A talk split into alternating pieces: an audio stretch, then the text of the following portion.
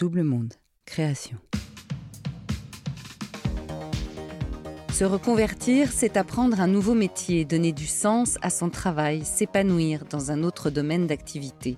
C'est aussi souvent avoir une toute autre communication avec les autres, interagir avec une population dont on ne connaît pas forcément les codes, utiliser un vocabulaire nouveau, s'affiner avec l'âge, atteindre une maturation, être coulant, ferme, dur, marbré, corsé.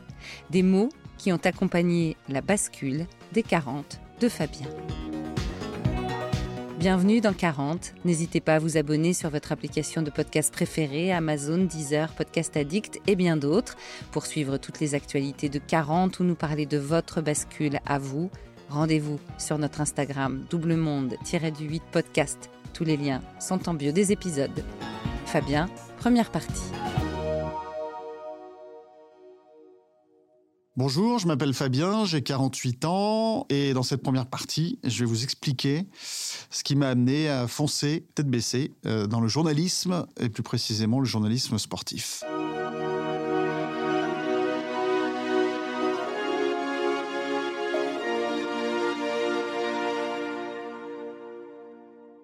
J'ai toujours eu une éducation sportive déjà. J'ai toujours eu une facilité, une, familiarité en tout cas avec le sport et même les sports d'une façon euh, générale, et notamment le foot, on en reparlera.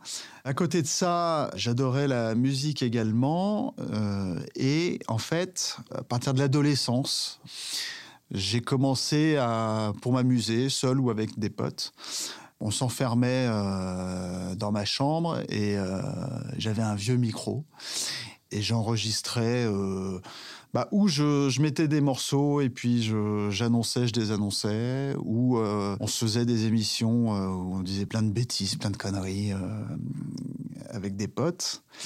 Le contact avec le micro, effectivement, euh, m'a beaucoup plu. Le fait de parler, de raconter des histoires, d'improviser. Euh, et je pense que j'associais ça à une forme de liberté.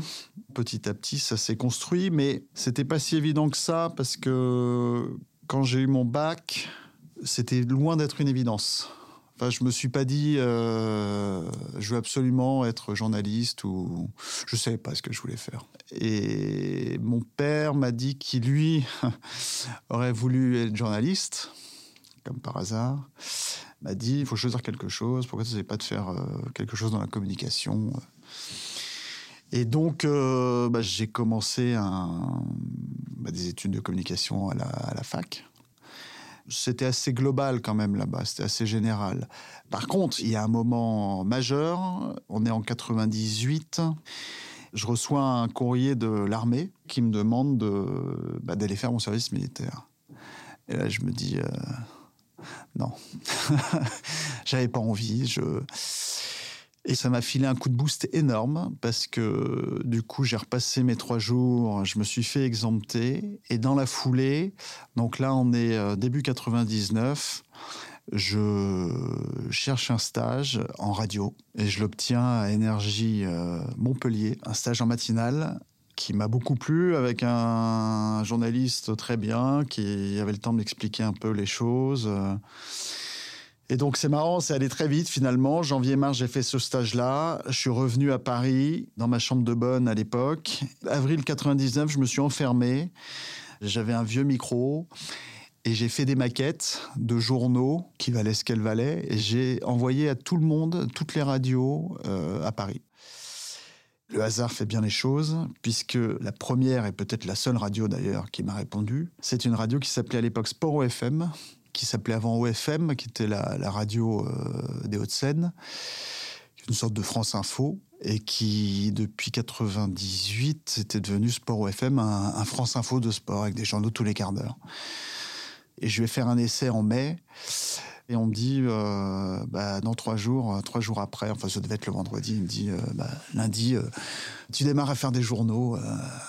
donc voilà, enfin, l'histoire était en marche.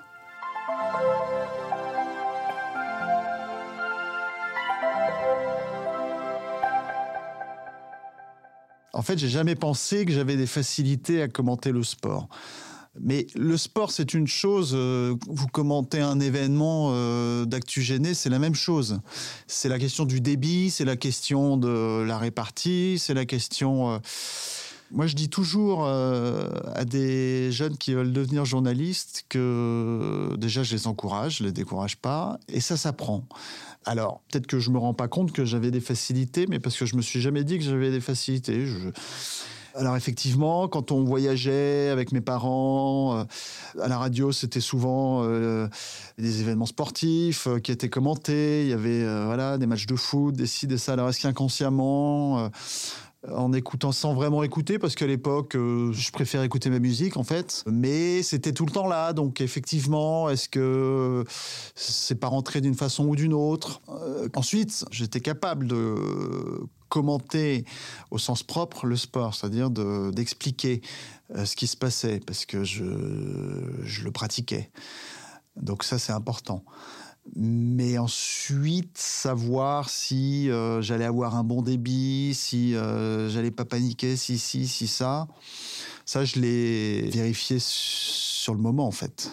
Et c'est pour ça que cette première radio a été une expérience formidable, parce que cette première radio, qui était à la base une radio associative, et je trouve que j'ai appris 100 fois plus vite sur une radio comme euh, Sport FM, parce qu'en fait, c'est des radios qui n'avaient pas d'énormes moyens, et du coup, il arrivait tout le temps quelque chose, techniquement. Ou potentiellement, vous saviez que euh, un micro pouvait ne pas marcher, ou ci ou ça. Et ça, ça forge une expérience incroyable. Vous pouvez passer partout après.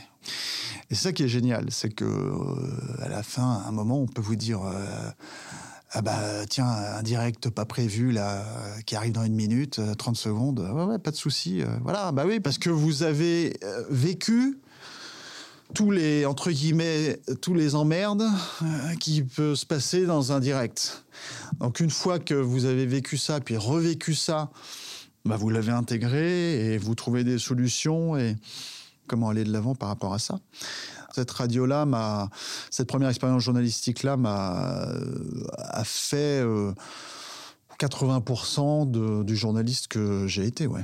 Puis moi, en plus, je découvrais ce métier-là. Et aujourd'hui, rétrospectivement, euh, je pense que la radio, c'est le plus beau média. C'est immédiat, c'est facile. Je veux dire, il n'y a pas besoin de lumière, il n'y a pas besoin de ci, il n'y a pas besoin de ça. Il y a juste besoin de parler euh, dans un micro.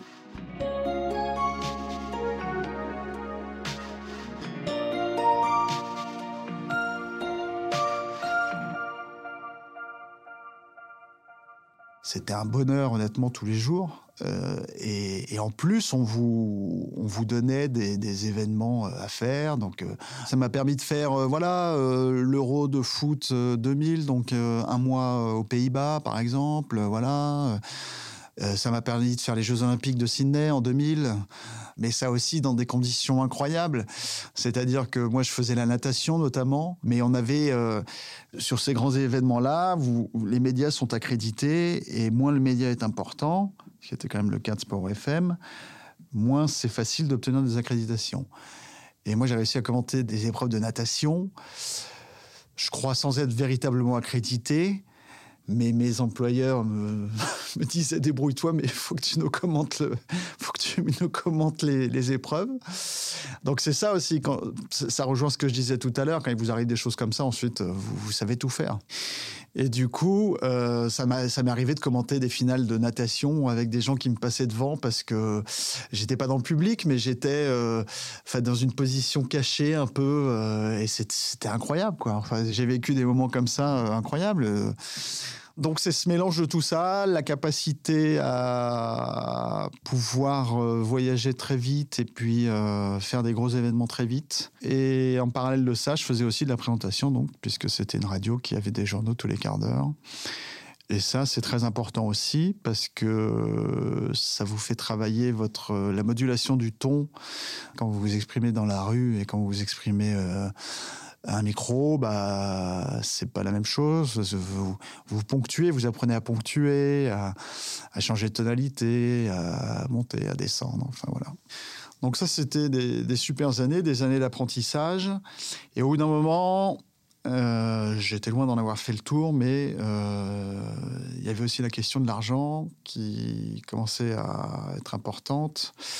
Et je voulais gagner plus d'argent. Et du coup, bah, ça tombe bien puisque une télé m'a appelé. Euh, Infosport, qui à l'époque n'appartenait pas encore à Canal+. Et donc je suis allé là-bas de 2003 à 2006. Et ça m'a beaucoup moins plu en fait. Euh, la télé, il y a beaucoup plus de préparatifs, c'est moins spontané, c'est plus lourd, c'est plus complexe. Et à côté de ça, je faisais plus de terrain. Je le savais, hein, c'était pas une surprise.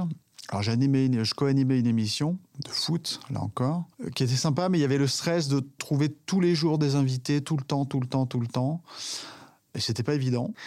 Et j'ai commencé aussi à faire un peu d'éditorial, un peu de rédaction en chef ce qui n'était pas inintéressant, mais je rentrais déjà dans le, une sorte de toute info télé euh, assez stressante aussi, parce que quand vous faites une erreur en télé, elle se voit tout de suite. Et euh, en télé, il y avait ce stress-là qui a fait qu'à un moment, euh, ça ne me plaisait plus en fait. Finalement, ce qui m'a le plus plu euh, de cette expérience, cette première expérience télé de 2003-2006, ça a été quand je suis retourné dans la peau du journaliste, où là, je faisais des sujets pour du foot, mais j'avais une totale liberté. Et là, je m'éclatais. Alors, c'était des journées entières. Euh, vous étiez en sous-sol euh, voilà, avec un monteur et vous faisiez des, des, sujets, des sujets de 2 minutes, 2 minutes 30. Alors, on se dit, oh, 2 minutes, 2 minutes 30, euh, c'est rapide à monter. Non, non, ça prend, ça prend une journée. Mais c'était génial parce qu'il y avait un travail d'équipe, il y avait, on était en duo, et puis il y avait une vraie, une vraie liberté de, création. Donc, et je pense que j'étais bon là-dedans d'ailleurs. Ça a duré un temps, mais je sentais que le terrain recommençait à me manquer.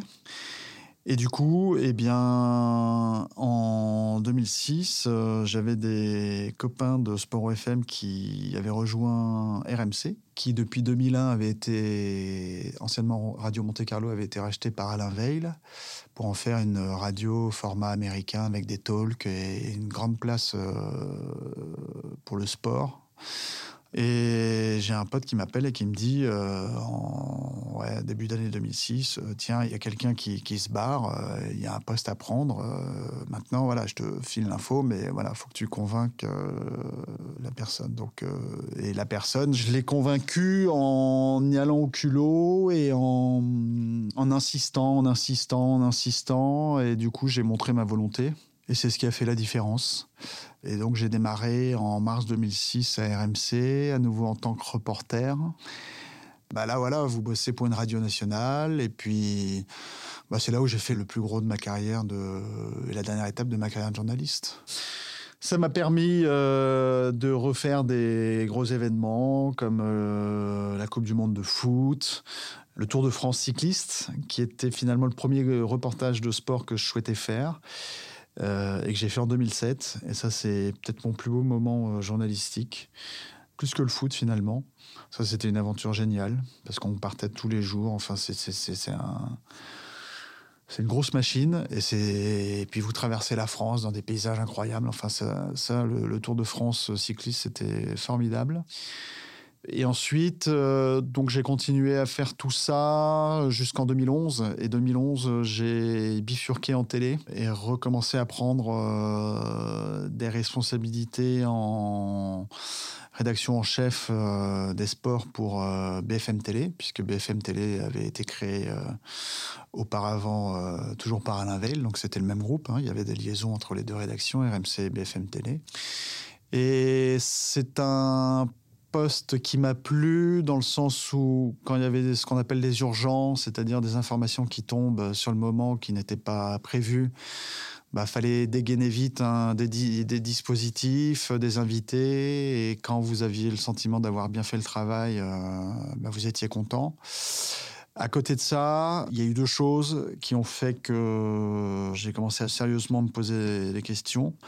À partir de 2013, je vais dire 2013-2014, j'ai commencé à sentir que j'avais fait le tour dans le journalisme. C'est-à-dire que j'avais fait du terrain, j'avais fait de l'animation, j'avais fait euh, de la présentation. Euh, alors, j'avais pas fait de presse écrite, mais j'avais pas de. Je suis pas sûr que j'avais des incointances particulières. Et, du coup, j'étais déjà en train de me dire comment je vais pouvoir me renouveler?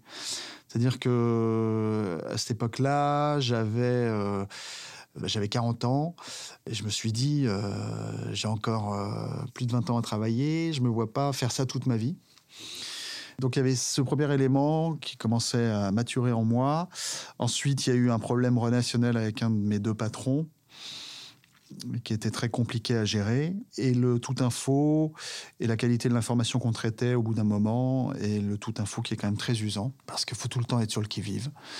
Et la conjonction, si vous voulez, de ces éléments-là, a fait que j'ai claqué la porte à l'été 2015. À suivre.